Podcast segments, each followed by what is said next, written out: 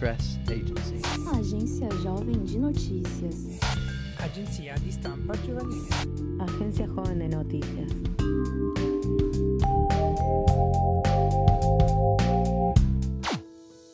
Olá, sejam todos bem-vindos em mais um episódio do nosso podcast. Eu sou Rafaela Rezende, jornalista e educomunicadora, assistente de comunicação da Viração Educom e colunista da Agência Jovem de Notícias. A Agência Jovem de Notícias é um programa de jornalismo educomunicativo e participativo criado e mantido pela Viração Educom desde 2005. É um espaço onde jovens de diversas partes do Brasil e de países como Colômbia, Argentina, Portugal e Itália podem exercer seu direito à comunicação e produzir conteúdos de forma independente sobre diversas pautas, sendo esses conteúdos feitos por e para a juventude. Os conselhos tutelares foram criados a partir da aprovação do Estatuto da Criança e do Adolescente, o ECA, instituído em 13 de julho de 1990. É um serviço público responsável por garantir a preservação dos direitos das crianças e dos adolescentes, e eles são escolhidos por votação popular a cada quatro anos, sempre no primeiro domingo do mês de outubro do ano seguinte ao da eleição presidencial. Ou seja, este ano tem eleição do Conselho Tutelar. Esse é um órgão essencial para a defesa dos direitos fundamentais de crianças e adolescentes e dialoga com os valores que nós acreditamos e desejamos sempre que seja reconhecido e bem representado. Por isso, a escolha consciente é fundamental para que nós, população brasileira, possamos contribuir para a proteção e garantia de direitos das nossas crianças e adolescentes. E o episódio de hoje vem para ajudar a gente a compreender todo esse universo do Conselho Tutelar, com um bate-papo bem interessante com Indira Cade, ex-conselheira tutelar do Sacomã e educadora popular, lutando pelas garantias de direitos de todas as pessoas. Seja muito bem-vinda, Indira, e muito obrigada por topar estar aqui com a gente conversando sobre esse tema tão importante. Oi, Rafaela. Oi, galera. É um prazer estar tá aqui e ser convidada para falar dessa pauta que é tão importante. Eu sou uma pessoa de 28 anos que eu acredito no do protagonismo juvenil. Eu acredito que as crianças e adolescentes mudam o mundo. Eu fui essa criança que sempre quis mudar o mundo, né? Tipo, falar isso não tá legal. O que, que eu vou fazer? As crianças não têm voz, por que, que ninguém escuta a gente? Eu acho que esse, a ideia de pensar no conselho tutelar é o caminho para que as vozes das crianças e os adolescentes sejam representadas. Então, muito obrigado por me convidar para estar aqui e eu espero contribuir de alguma maneira. Maravilha, nós que agradecemos a sua presença mais uma vez e bora para o bate-papo. Indira, para começar, não tem como fugir da explicação sobre o que é o Conselho Tutelar. Você explica para a gente, por favor? O Conselho Tutelar você vai encontrar no Google, você pesquisa assim: o que é o Conselho Tutelar? Ele é um órgão autônomo, permanente, não jurisdicional, encarregado de proteger, zelar e promover os direitos da criança e do adolescente. Que é basicamente o seguinte: o Conselho Tutelar ele é um órgão que ele não pode acabar. Então, assim, é, não depende de um governo ou um prefeito ou um vereador falar: na minha cidade não vai ter Conselho Tutelar ele é permanente. Ele precisa existir porque há muito tempo atrás, tipo antes de 1990, teve muita gente que fez muita luta, muita caminhada, muita manifestação para que os direitos das crianças e adolescentes fossem garantidos. Porque até então as crianças eram reconhecidas como mini adultos. Então, tipo assim, ah, a gente sabe que uma criança de 6 anos, ela, sei lá, tem dificuldade para escrever. Até esse ponto, as, os adultos achavam que crianças simplesmente não queriam aprender. Que elas nasciam e elas não queriam fazer. E que por elas terem, sei lá, serem pequenas, mas ainda serem humanas, elas tinham que trabalhar igual um adulto. Então aí veio o trabalho infantil, veio a exploração do trabalho infantil, veio, cara, era uma barbaridade assim, com um monte de coisa que acontecia com criança. Então as pessoas fizeram uma, uma mobilização para que essas crianças fossem vistas como seres únicos e seres de direito, que têm voz, que têm necessidade, que o Estado tem que olhar para elas de um jeito diferente, como olha os adultos, e cada, e cada faixa etária, né, cada classe de, de, de pessoas. Então, o Conselho Tutelar ele é esse órgão que ele tem a missão, né, ele, ele tem esse papel de garantir que os direitos da criança estejam sendo protegidos, crianças e adolescentes. Então, por exemplo, tem uma criança sem escola, e aí o conselho, o Estado tem que garantir que essa criança esteja na escola. Então, se o Estado não garante, o conselho tutelar vai lá, bate palma assim, ó. E aí, Estado, por que, que você não está cumprindo o seu papel em garantir que essa criança tenha escola? Ou se uma criança está sendo negligenciada, e aí, família, qual que é que vocês não estão cuidando dessa criança? Ela é um ser humano, e isso está na Constituição, o direito dela está na Constituição, está nas leis municipais e está no Estatuto da Criança e do Adolescente. Então, é, o Conselho Tutelar ele protege, ele garante, ele não executa. Então, por exemplo, não é o Conselho Tutelar que vai lá pedir uma vaga para você. O, o, Conselho Tutelar ele pergunta para a Secretaria de Educação por que, que você está sem escola. A Secretaria responde. Se a Secretaria fala, ah, porque não quisermos dar a vaga, ele vai lá para o Ministério Público e, diz, ó, oh, eu estou eu estou questionando o Estado de por que essa criança está sem escola. Então ele requisita, ele fala, olha aqui, é direito, a criança é prioridade. Então essa vaga tem que ser da criança, né? Então é mais ou menos isso que o conselho faz. Ele faz de tudo para que o direito da criança esteja sendo exercido. Perfeito. Acabou que você já até esbarrou um pouco na minha próxima pergunta, que é isso, né? Em, em relação à sua explicação, já pegando o gancho, é, eu queria que você trouxesse para a gente compreender melhor é, sobre como é a atuação do conselho tutelar, assim, do órgão, né, e dos conselheiros. É, você pode compartilhar com a gente alguns exemplos práticos e situações do dia a dia para a gente entender na prática a importância desse conselho?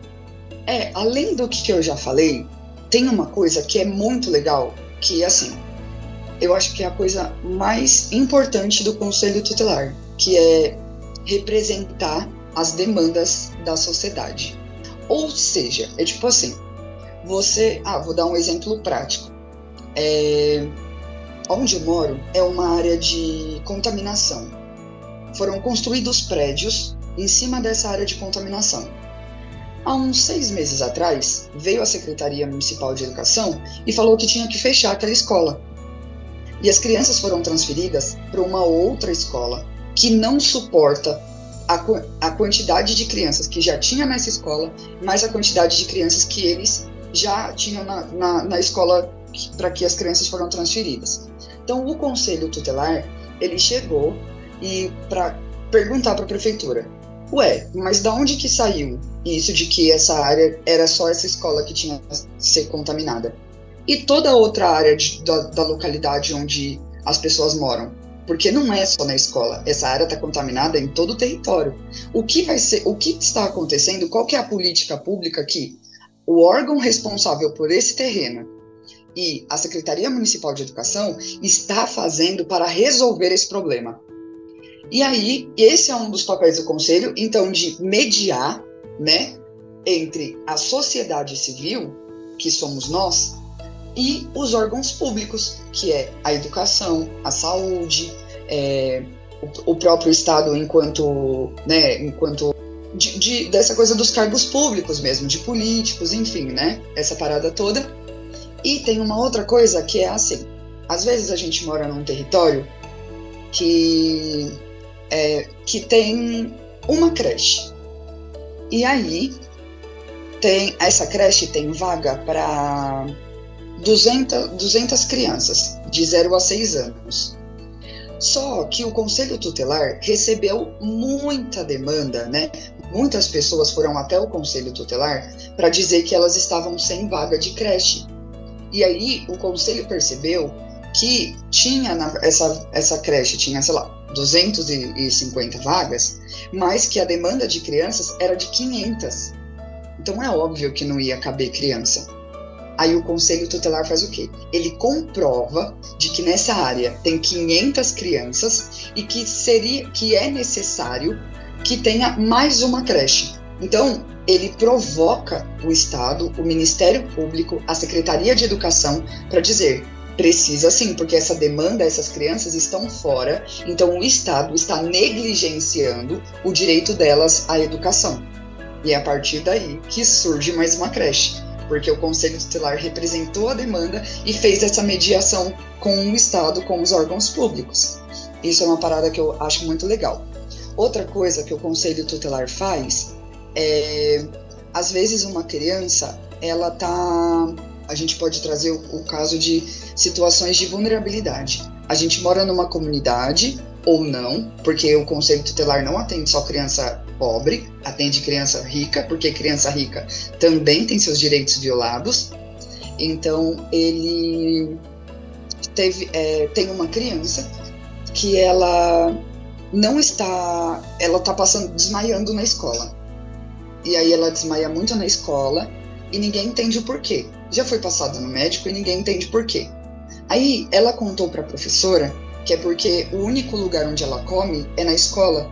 Ela não toma um café da manhã, ela não janta, ela só tem o, o, a comida ali da escola.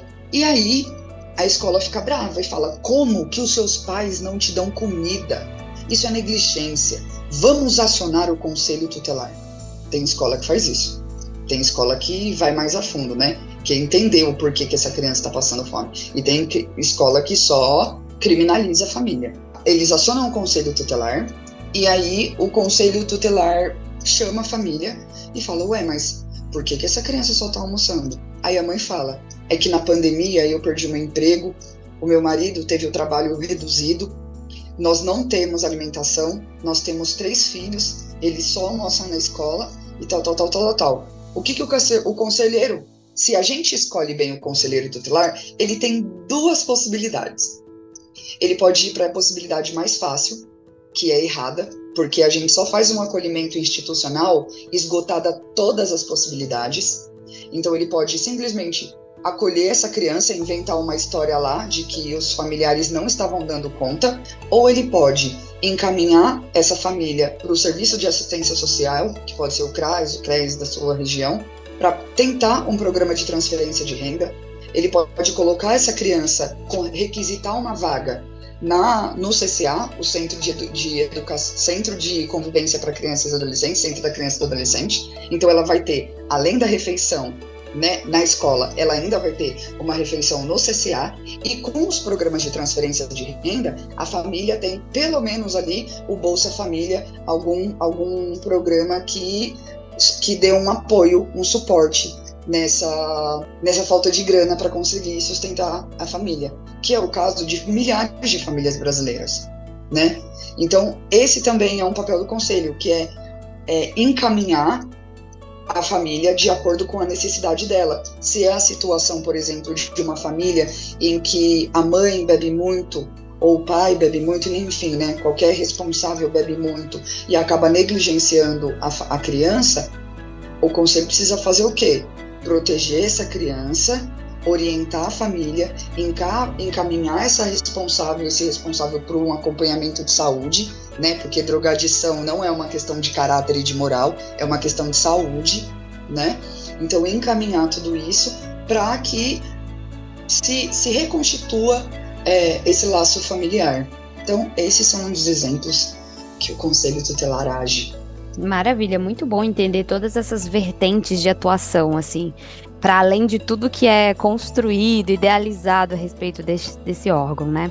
Outro aspecto muito importante desse nosso papo é poder explicar às crianças e adolescentes e jovens que eles têm o direito à proteção contra abusos, negligências e exploração, e que o Conselho Tutelar ele existe para ajudar quando esses direitos são violados, né? Eu queria que você comentasse um pouquinho para gente sobre isso, para facilitar a compreensão. É, é que eu dei exemplos de quando o Estado negligencia o direito das crianças, né? A gente vive uma parada muito louca, que é o adoecimento, assim, das relações familiares. E é muito triste, Rafaela, quando a gente vê que o lugar que deveria proteger a gente é o lugar que mais causa os nossos traumas. Até porque a gente vem de. Sabe aquela coisa assim de tipo. Se você só é criado com grito, só ouve grito, você vai ser uma pessoa que vai se expressar com tranquilidade, com calma, com amorosidade, você não vai, porque você só dá o que você tem. E a gente tem, tem, tem vindo assim de uma coisa que é, por exemplo, as mães não criam seus filhos, quem criam os seus filhos são as avós. E essas avós, elas foram mães dessas meninas, dessas mulheres, e não foram elas que criaram as próprias filhas, foram outras avós. Então, sempre essa coisa de alinhar o que é a, a criação das, das nossas crianças. E a gente vive numa sociedade capitalista em que as pessoas, né, as nossas famílias, elas precisam trabalhar para dar comida para gente. Então elas precisam trabalhar, trabalhar, trabalhar. As coisas vão ficando mais caro, mais caro, mais caro. E elas vão trabalhando, trabalhando, trabalhando. E aí, quando chega no final da noite, a sua mãe, você vai dormir sem ter o abraço da sua mãe, da, pessoa que é seu responsável porque ela está garantindo o seu direito à alimentação e ela não está conseguindo garantir o direito ao afeto, o direito à convivência harmoniosa, ela também fica sobrecarregada. Então são muitas coisas que acontecem, né? É uma pressão social tão grande dentro dos filhos, dos avós, dos tios, dos padrinhos e madrinhas, das crianças, dos próprios adolescentes, né? Essa coisa do você precisa ser bom, você precisa ajudar em casa, você precisa tirar uma boa nota porque você não faz mais que a sua obrigação. Então é como se fosse uma pressão para que a gente chegasse em algum lugar que a gente não sabe qual é, mas é algum lugar que querem que a gente chegue. Então esse adoecimento ele vai se expressar e ele vai aparecer quando a gente tem crianças que por essa pressão estão se automutilando, estão cometendo suicídio. A família não vê, a família não vê porque não trabalha, porque está trabalhando, a família não vê porque não quer ver, porque tem isso, tem família que não se importa com a criança, né, que coloca o, o filho e não tem responsabilidade nenhuma. E tem crianças que apanham muito, tem crianças que existe muita gente cruel no mundo, Rafaela. E eu acho muito maluco como essas pessoas elas fazem coisas ruins com crianças que são seres humanos em processo de desenvolvimento. E o ser humano está adoecido e ele desconta esse adoecimento numa criança. Então, o conselho tutelar, ele tá lá para proteger, para dizer para essa família assim: não, você não vai tocar o dedo nessa criança. Não, o que você está fazendo não é corrigir o erro da criança. Você está é, castigando ela. Você está punindo ela por uma expectativa que você criou. Essa criança nem tem consciência disso. Você que não sabe lidar com a sua raiva, e você está machucando essa criança. Então o conselho ele vem nessa pegada para defender mesmo, para dizer não, isso não vai acontecer. E tem uma coisa que, que é muito importante que é no estatuto da criança está dizendo na suspeita, na possibilidade, violação de direito, afasta-se o agressor.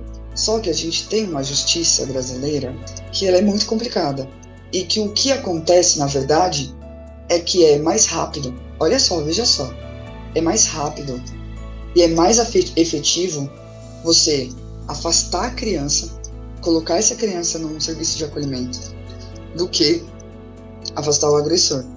E o que a gente tem que fazer, a gente tem que eleger bons conselheiros para que esses conselheiros e conselheiras tenham a consciência de que a gente vai pelo caminho mais difícil a gente vai afastar o agressor. E essa criança tem o direito, que isso também está no ECA, a convivência no seio familiar. Então, o que pode ser? Uma madrinha, um padrinho, no, tem lá o artigo também, que não se, se compreende família estendida todos aqueles com quem as crianças mantêm, as, criança ou adolescente, mantém vínculo afetivo. Então, não necessariamente precisa ser um tio ou tia de sangue. Uma criança é criada por uma comunidade. Então, com certeza, vai ter alguém de referência que pode criar, cuidar dessa criança. Então, o conselho está ali também para achar: ei, criança, quem é que você tem um vínculo? Você consegue, essa pessoa consegue te manter até que a gente entenda o que está acontecendo na sua família? Porque às vezes é isso que eu te falei a criança ela tem, ela sofre uma negligência familiar porque a família não tem nem ferramenta para lidar com aquilo. A, a família não. É, eu estou falando de caso, por exemplo, de, de crianças que são filhas de mães adolescentes. Não, não adianta nada dizer, ah, mas a mãe quis ter bebê nova. A gente tem que falar sobre educação sexual. a gente tem que falar sobre violência. A gente tem que falar sobre a liberdade da mulher financeira, autonomia financeira. Às vezes essas meninas, elas vão se essas meninas de 13 anos casam com homens de 14, 15, 16, 18, 20 anos, porque a família diz: "Então vai morar com seu marido". E essa mulher não tem autonomia. Ela vai ser sempre é, ela tem sempre que ser supervisionada por um homem, que vai ser o pai, que vai ser um namorado, que vai ser um tio, que vai ser, enfim, qualquer coisa. Então, o problema, a raiz, ela é, é, ela é um problema social. Não é uma questão de punição. Não é uma questão de, de criminalizar o, as violências que estão acontecendo. É a gente entender por que, que isso está acontecendo. E ir na raiz do problema. Às vezes é sim. Às vezes é acionar a polícia e fazer com que essa pessoa que cometeu o crime seja presa. Porque aí extrapola, assim extrapola algumas coisas. As pessoas têm que ser responsabilizadas. Mas também, além disso, a gente tem uma coisa muito massa que, tem, que acontece, que é a justiça restaurativa. Né? Essa possibilidade, ela existe. Então, é, os conselheiros tutelares, os juízes, os promotores, todas essas pessoas, elas estão começando a ser capacitadas para, ao invés de definir o que uma pessoa tem, é, como essa pessoa vai reparar o dano que ela, comete, ela cometeu, essa pessoa tenha noção do erro que ela cometeu. E a vítima, né, e a, a responsável, né, a, a, o corresponsável, enfim, as pessoas ali, elas entram num comum acordo de como nós vamos resolver isso. Então essa justiça restaurativa ela vem como uma possibilidade até para a gente não promover o encarceramento da nossa população que aí é outro assunto também. Desculpa se eu fugir. Imagina. E é incrível que durante o bate-papo a gente vai tirando os véus assim de várias situações e alcançando problemas sensíveis, problemas assim que, enfim, esbarram sobre criação desses jovens, criação dessas crianças, o cuidado, a proteção. E é lindo ver esse entendimento e trazer isso para pontos mais sensíveis também é, sem muito querer culpabilizar, né? É mesmo enxergar numa esfera um pouco maior, né? É, adorei, muito bem, mas vamos seguindo então. Tem muito papo aqui. É, agora a gente vai falar porque assim muitas vezes as pessoas elas desconhecem né o passo a passo para acionar o conselho tutelar caso precisem né eu queria que você contasse para a gente como que funciona a gente pode entrar em contato por telefone pessoalmente ou é só através de um adulto? Pode ser a qualquer momento? Conta pra gente um pouquinho. Bom, como que acontece essa denúncia? Ela pode acontecer de várias pessoas, de vários jeitos. Por exemplo, eu sou uma pessoa que eu acabei de ver, ou o meu, eu escuto o tempo todo do meu vizinho, é, a mãe ou o pai dele, ou um adulto, um irmão, batendo numa criança. Todo dia isso acontece. Eu pego o telefone, ligo, para o conselho tutelar, para o telefone, tá? Por exemplo, aqui na minha região onde eu moro, o conselho do Sacomã. Ligo lá no conselho do Sacomã, eu posso me identificar ou eu posso não me identificar e dizer: olha, eu tenho uma denúncia para fazer, é, a violência está acontecendo no endereço tal, no telefone tal, a família é tal, a criança é assim, assim, assim, a pessoa que está violando o direito é assim, assim, assim, e eu estou fazendo essa denúncia. Pronto um jeito. Outra coisa, ligar 100. Você pega o seu celular, seu telefone, liga lá, 100. Diz que 100. É, e aí você liga e aí eles vão te encaminhar para situações de, de violência contra a criança e o adolescente. É tipo, para tal, tal, tal, tal, tal, diz que um. Tal, tal, tal, tal, tal, tal, diz que dois. Então você vai lá, liga e fala. E eles vão fazer, você pode falar com o atendente, que é tipo, ah, a criança é tal, a criança é assim, assim, assim e tal. Então, eu, enquanto pessoa, vi. É, é, Rafaela, é sempre bom é lembrar, importante lembrar, que é dever da sociedade, do Estado, é, da sociedade civil, do Estado e da família defender a criança e o adolescente. Então, a partir do momento que eu sei que tem uma criança e um adolescente sofrendo uma violência, eu não faço nada, eu também estou compactuando com aquilo estou sendo omissa àquela situação. Porque tem uma coisa que é muito é, maluca, que é o filho é meu. Né? Então eu posso fazer o que eu quiser com o filho, com a criança. Isso não é real. Se eu estou vendo uma violência, é um ser humano. É meu dever denunciar aquilo. Então, diz que sem uma possibilidade. Ligar direto para o conselho tutelar, outra possibilidade. Se aquela violência está acontecendo na hora, na hora, pá, liga para a polícia, faz um boletim de ocorrência, né? A polícia vai acionar o conselho tutelar. É, e-mail, isso também pode acontecer. Uh, ir até o conselho. Se for o caso de uma criança e do adolescente querendo dizer, encontra um adulto que você possa contar e esse adulto pode te ajudar. Mas você também pode ir até o conselho. Você também pode ir, porque às vezes as crianças e os adolescentes não têm quem os escute, quem os ampare. Então o conselho também está ali para representar essa parada, entendeu? Então essas são as possibilidades de denúncia. Eu posso ter esquecido de alguma, peço desculpa, mas essas que estão aqui na minha mente agora. Não, ótimo. Já temos muita informação e muitos, e muitos meios, né? muitos caminhos para isso.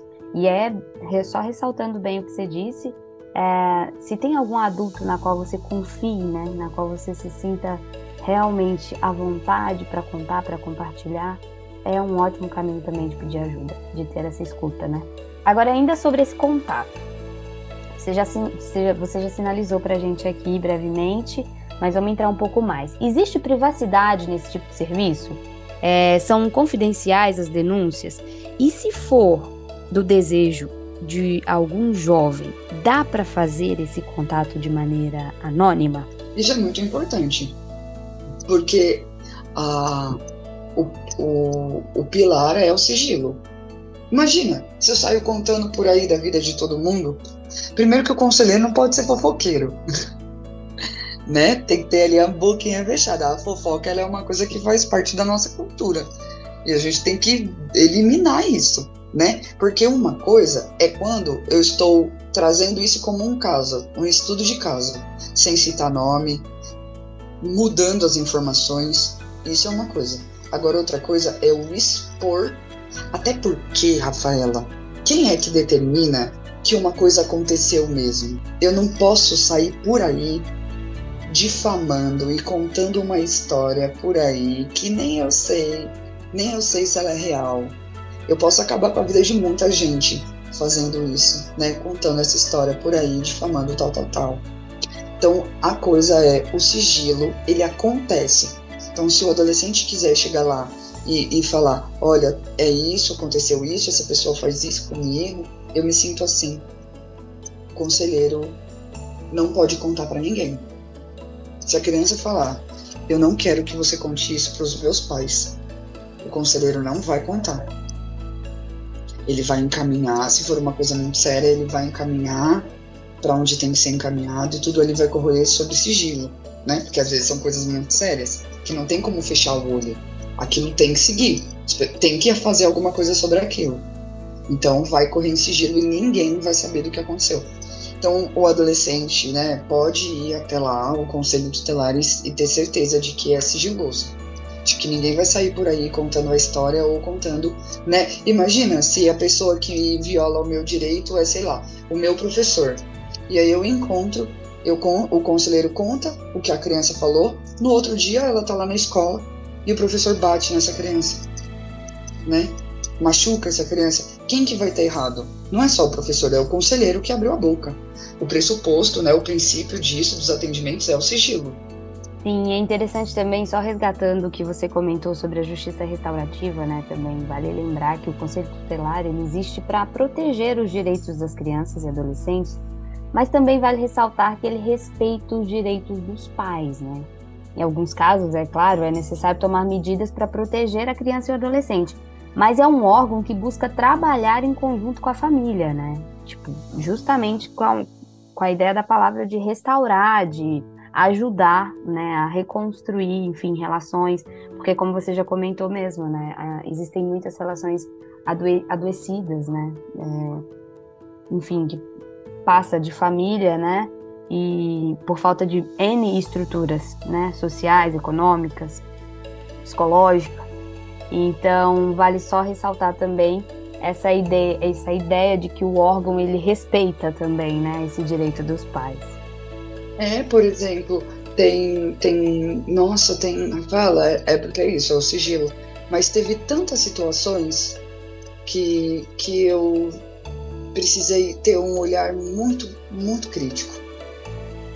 Que eu falava, uma vírgula que eu coloco nesse relatório, eu vou acabar com uma família. E não é isso que eu quero fazer. Eu quero que essa família, essa, essa família tenha estrutura para receber essa criança. Eu quero que eles aprendam, né? E é isso. A gente escuta várias vezes assim, nosso conselho tutelar me ajudou demais.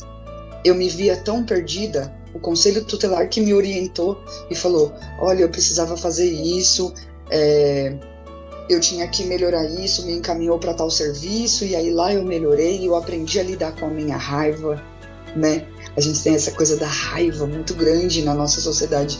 Então, essa. É, e aí, nossa, porque são questões tão, tão profundas que a gente precisa sempre lembrar que o nosso país ele cresceu sobre uma base violenta de dominação.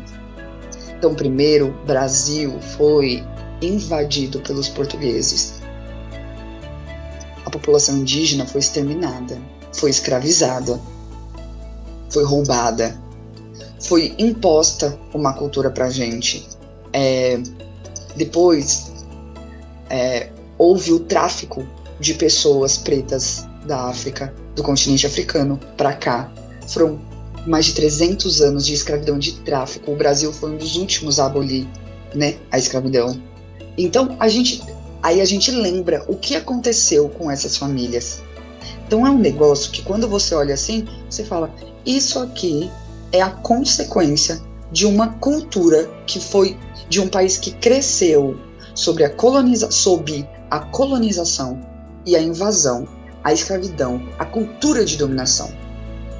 Então, em nenhum momento a gente é, aprende a ressignificar a nossa história. E essa história de uma única família, ela não é individual, ela é coletiva, porque isso acontece com milhares de famílias. Não é possível que o problema seja uma família só. Isso é um problema estrutural. Então, quando eu olho para uma mãe preta que não consegue, é, que chega com uma denúncia de, de negligência, eu pergunto: essa mulher preta, ela sofre racismo? Essa mulher preta, ela, ela é atravessada por milhares de sentimentos que uma pessoa branca não vai entender.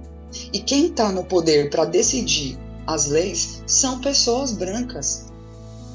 O poder está na mão das pessoas brancas, das pessoas cristãs, das pessoas é, que não vão compreender que uma criança que é iniciada no candomblé, ela raspou a cabeça porque faz parte de um ritual religioso, não por lesão corporal.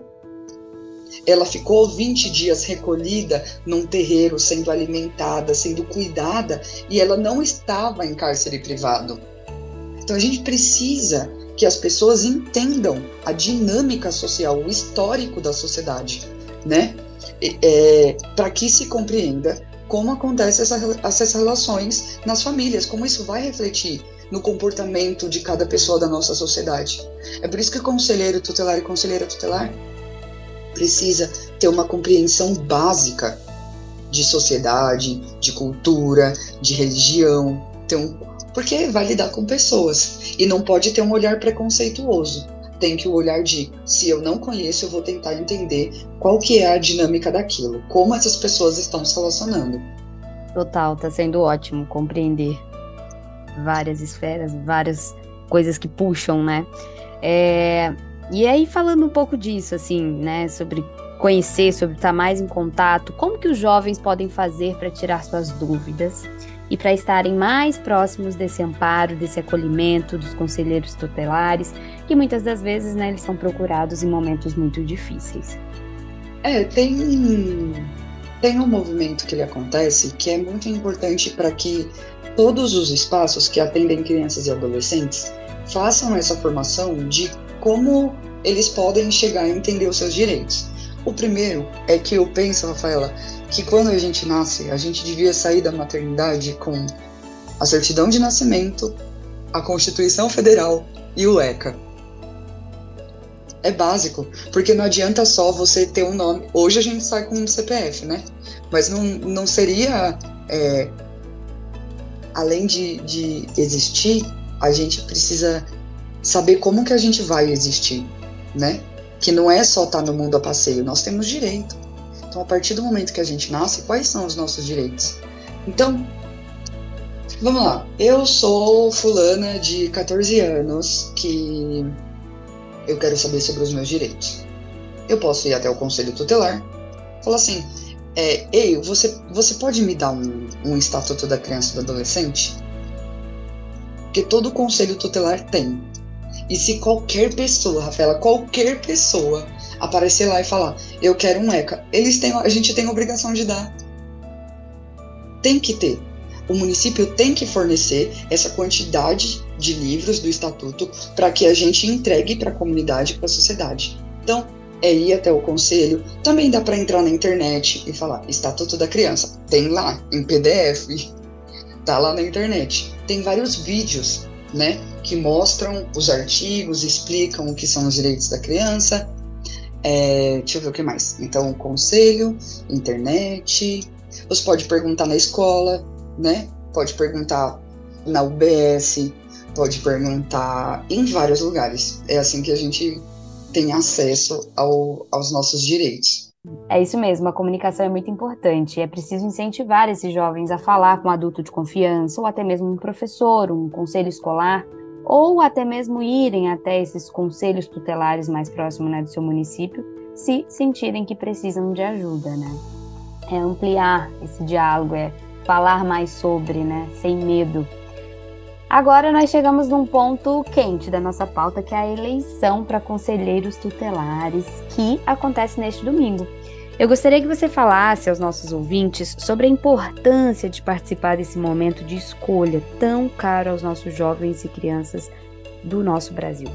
Mano, direito ao voto, de 16 anos, votem. Né? Imagina, você precisa do conselho tutelar para mediar ou, ou um, um, conflito ou para para denunciar e você não sabe quem é a pessoa que está lá no conselho. Aí você chega lá para pedir ajuda e ela fala: "Ah, mas tem certeza que você não está dando trabalho para sua mãe?" Sua mãe, assim, uma palmada de vez em quando, né? Você, você também deve aprontar. Então, a gente precisa, além de saber quem é que a gente está votando, a gente precisa participar disso, né? Precisa escolher as pessoas que vocês acreditam, né? Isso para os jovens, para as criancinhas. Olha lá, fala assim, nossa, família, vamos procurar quem é que dá para a gente votar, quem são os candidatos da nossa região, porque o Conselho Tutelar é o órgão que garante os meus direitos. E é uma eleição, Rafaela, que ela é tão importante e ela não é obrigatória e ela não é obrigatória porque é isso, porque não é um cargo público, né? É um cargo que ele é de representação da sociedade civil. Os conselheiros tutelares, conselheiros tutelares, eles estão fazendo muita luta para ter direitos mínimos trabalhistas, sabe? Antigamente, é, eu venho de um, de um rolê de uma família de militantes, né? De uma família de gente que que trabalha pela justiça social, que trabalha pelo direito à terra, que trabalha pelo, a, pelo direito da criança e do adolescente. A minha mãe foi conselheira tutelar. E o conselho tutelar do Sacomã, ele só existe porque na gestão da minha mãe, a minha mãe junto com suas companheiras fizeram uma briga enorme para provar né, para o Estado de que só o Conselho Tutelar do Ipiranga não conseguia atender toda a demanda, porque pelo Conselho Nacional de Direitos da Criança e do Adolescente, precisa ter um conselho tutelar a cada 100 mil habitantes. Imagina você que aqui no Heliópolis nós temos mais de 220 mil e não temos nenhum conselho tutelar. Essa regra também vale para o CRAS. Então, por isso que é muito. É, é, a gente não pode falar, por exemplo, só assim, ah, porque Fulano não faz o trabalho dele. a gente está dizendo de um serviço de assistência social que está sobrecarregado. E de quem que é a culpa? A culpa é do fulano que é tão trabalhador quanto eu? Não. Eu tenho que responsabilizar o Estado para que ele aumente mais um CRAS. A Secretaria de, de Municipal de Desenvolvimento e Assistência Social para garantir que aumente mais o CRAS. Então, eu preciso escolher bem os meus conselheiros tutelares para saber que essa galera vai lutar por mim. Que essa galera tenha um olhar para a sociedade, não um olhar punitivo, mas um olhar de compreensão de que essa galera não vai lá é, punir a família, nem a criança, nem de ser usado para tipo, ó, oh, vou vir aqui como conselheiro tutelar na escola te pegar, hein? Você vai pro abrigo. Isso é ameaça, isso é um crime. Você não pode ameaçar uma criança. É um crime. Então, tem que escolher direito, né? As crianças precisam participar dessa dessa eleição, se não for votando, mas falando, gente, vamos ali ver quem são os nossos candidatos, vamos escolher junto, né? Os adolescentes também precisam votar, levar o seu título de eleitor, seu RG, saber o lugar onde vai votar e participar desse momento que é tão importante para a cidadania, o Conselho Tutelar e todas as outras eleições. Ótimo. Você acabou esbarrando na nossa próxima pergunta, é, o voto é facultativo, né? E gostaria de saber, é, para exercer esse direito de votar, qual que é o procedimento e o que, que é necessário? Primeiro precisa ter o título de eleitor. E a gente é, a gente faz lá o título de eleitor quando a gente faz 16 anos e a gente pode votar. Então, no dia da eleição do Conselho Tutelar, se você tiver 16 anos e já tiver o seu título de eleitor, você leva o seu título de eleitor e leva o seu documento, um documento com foto. Existe uma coisa, Rafaela, que se chama um documento chamado de para. Então é de escola tal para escola tal. Como não é uma escola, uma uma eleição que é obrigatória, que ela é facultativa, eles não abrem todas as escolas para votação. Então, por exemplo, se tem 15 escolas numa região, talvez três estejam abertas, cinco estejam abertas para que tenha votação. E aí você precisa ir lá no Depara da sua região, por exemplo, é, aqui no, na região de Sacomã, eu vou procurar Depara, região Sacomã, Conselho Tutelar, né? E aí eu olho, então, se a fulana votava na escola Pericles Eugênio, ela vai votar na escola Francisco Meirelles, que, é, que faz parte da mesma jurisdição. Então tem esse documento que se chama Depara. É só pesquisar na internet ou ir no próprio conselho tutelar que eles devem ter essa informação. Falar, ó, quero votar, eu preciso saber qual escola que eu vou votar no Depara. E aí é isso. E vou, ah, e tem uma coisa. O conselho tutelar ele é composto por cinco pessoas, então você não vota só em uma você pode votar nas cinco. Porque o conselho tutelar ele funciona como um colegiado. Então, assim, é, todas as decisões elas têm que ter, ser tomadas pelo colegiado, tirando as situações que acontecem no plantão. Porque o conselho tutelar ele funciona das 8 até as 18. Depois disso é plantão. Aí tem um número específico, um celular que você consegue o telefone no site da, da, da prefeitura da sua cidade. E, e aí você liga e tem essa denúncia, tipo, meia-noite, uma hora da manhã. Você liga e pede ajuda do conselho tutelar ou uma orientação, ou o próprio conselho tutelar tem que ir até o local. É, e por que, que eu estava falando do horário? Porque são cinco pessoas. Então, tirando os casos de plantão, tudo tem que, decidido entre, tem que de, ser decidido entre os cinco. Então, se cinco não podem estar, então é três votos para ganhar o encaminhamento de como aquilo vai ser, de, de, da, da solução de como aquilo vai ser encaminhado. Então eu preciso votar em cinco pessoas. São cinco pessoas para me representar. Eu não voto em só um candidato. Eu posso sim votar no cinco. É legal votar no cinco porque aí você faz a sua combinação. Você pensa, nossa, se uma pessoa já é legal, imagina se eu votar nesses cinco que representam que eu confio. Então eu posso, eu preciso votar no 5. Aí você vota lá, cinco pessoas de números diferentes. Muito legal, muito legal. Bem, nosso principal objetivo com esse bate-papo é mobilizar as pessoas, né, principalmente os jovens, para que saibam das eleições de domingo e que exerçam seu direito, para que saibam como buscar ajuda e proteger seus direitos quando necessário, né? Para que possam também contar com os serviços dos conselheiros e conselheiras. E foi muito bom esclarecedor esse bate-papo. Gostaria de agradecer muitíssimo sua participação, Indira, e gostaria de pedir que você fizesse suas considerações finais sobre o tema, né? Juntamente com uma mensagem para os nossos jovens ouvintes. Hum, queria dizer primeiro para os jovens ouvintes que as crianças e os adolescentes são a potência dessa sociedade. E não nesse papo de, ai, vocês são o futuro de amanhã. Até porque no futuro vocês vão ser adultos e idosos e vão ter outra cabeça. O lance mesmo é fazer com que as crianças e adolescentes, nas suas perspectivas de hoje, elas também possam ditar, dizer como que é, como deve ser uma sociedade que enxerga e defende a criança e o adolescente. Então, é muito ruim viver numa, numa cidade toda cinza.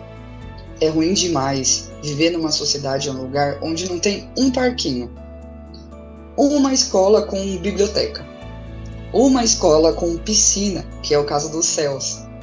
Então, as crianças precisam dizer como é o mundo que elas querem ter, enquanto forem crianças, enquanto forem adolescentes. Para isso, Rafaela, também existem vários espaços, não só o Conselho Tutelar. Existe a Conferência Municipal de das crianças e os adolescentes, que é a parada mais legal, que é tipo, as crianças falam coisas que elas querem ter e isso vira política pública. Isso é muito legal. E aí tem a conferência municipal, tem a, confer ah, tem a conferência regional, depois a municipal, depois a estadual e a nacional. E aí isso vira política pública, então é de fato para que as crianças e os adolescentes participem desses espaços.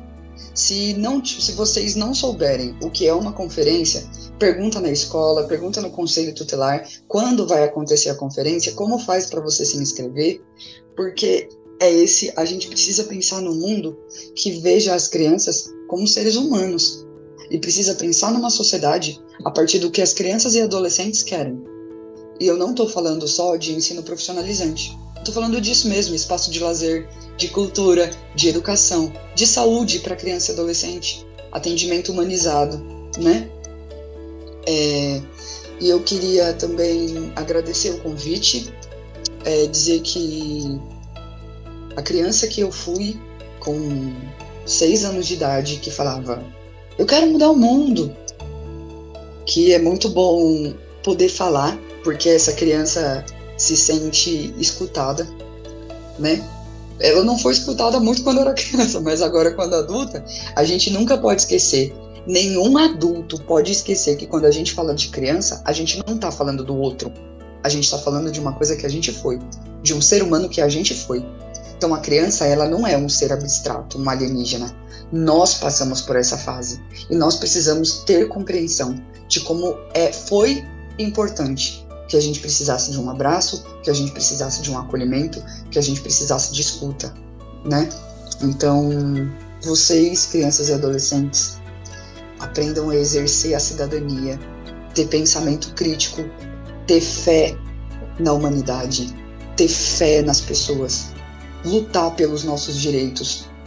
A pobreza e a opressão e a violência não é algo natural. A gente não foi condicionado a isso. A gente nasceu para viver, para sorrir, para gozar de todos os nossos direitos, para viver com alegria, felicidade, para ter direito à família, para ter direito a trabalho de qualidade, sem ser explorado, para ter um alimento digno. Sim, quando a gente quiser comer um McDonald's, é nosso direito. Quando a gente quiser comer uma fruta sem agrotóxico, também é nosso direito. E que todas as crianças sejam respeitadas, as crianças indígenas, as crianças pretas, as crianças LGBTs e os adolescentes LGBTs, todo tipo de criança, todo tipo de adolescente. E é isso, agradecer o convite. Desculpa se eu falei alguma abobrinha e viajei, mas é isso aí. um abraço. Sensacional, adorei. Nossa, adorei. Foi muito mais do que eleições conselho, foi muito, muito profundo, adorei mesmo. E chegou um momento em que a gente pede uma dica cultural uma dica, enfim, para ilustrar um pouco melhor sobre o assunto para os nossos ouvintes. E eu queria saber se você traz alguma ideia para gente hoje. Eu sou, eu sou uma pessoa muito da música, né? E eu gosto de música. É... Nossa, tem várias coisas legais. Tem duas coisas. Tem, é que eu acabei de lembrar, Rafaela. Tem, primeiro, um álbum do Spotify, tem no YouTube também, que se chama Herdeiros do Hip Hop Heliópolis. É um álbum produzido pelas crianças do CCAs. O CCA são um centro para crianças e adolescentes. Então é um álbum produzido pelas crianças, falando de pautas super importantes. É, tem sobre religião, sobre a comunidade, sobre direito da criança e do adolescente. E aí tem uma que é é, que se chama, se eu não me engano, Criança Tem Direito. E aí é assim, haha, após o dever, vamos brincar, criança tem direito, é bom respeitar, tá na lei, eu sei, e seguimos na cobrança pela adolescência e a infância. E aí tem um, o resto, esse é o refrão, né? E também tem uma música do Emicida com a Drica Barbosa, que se chama Sementes, que eu acho absurda de linda, que vai falar sobre o trabalho infantil, né? Então ela fala, se tem muita pressão, não desenvolve a semente. É a mesma coisa com a gente. Se é para ser gentil, como flor é para florir, mas sem água, sol e tempo, que botão vai se abrir?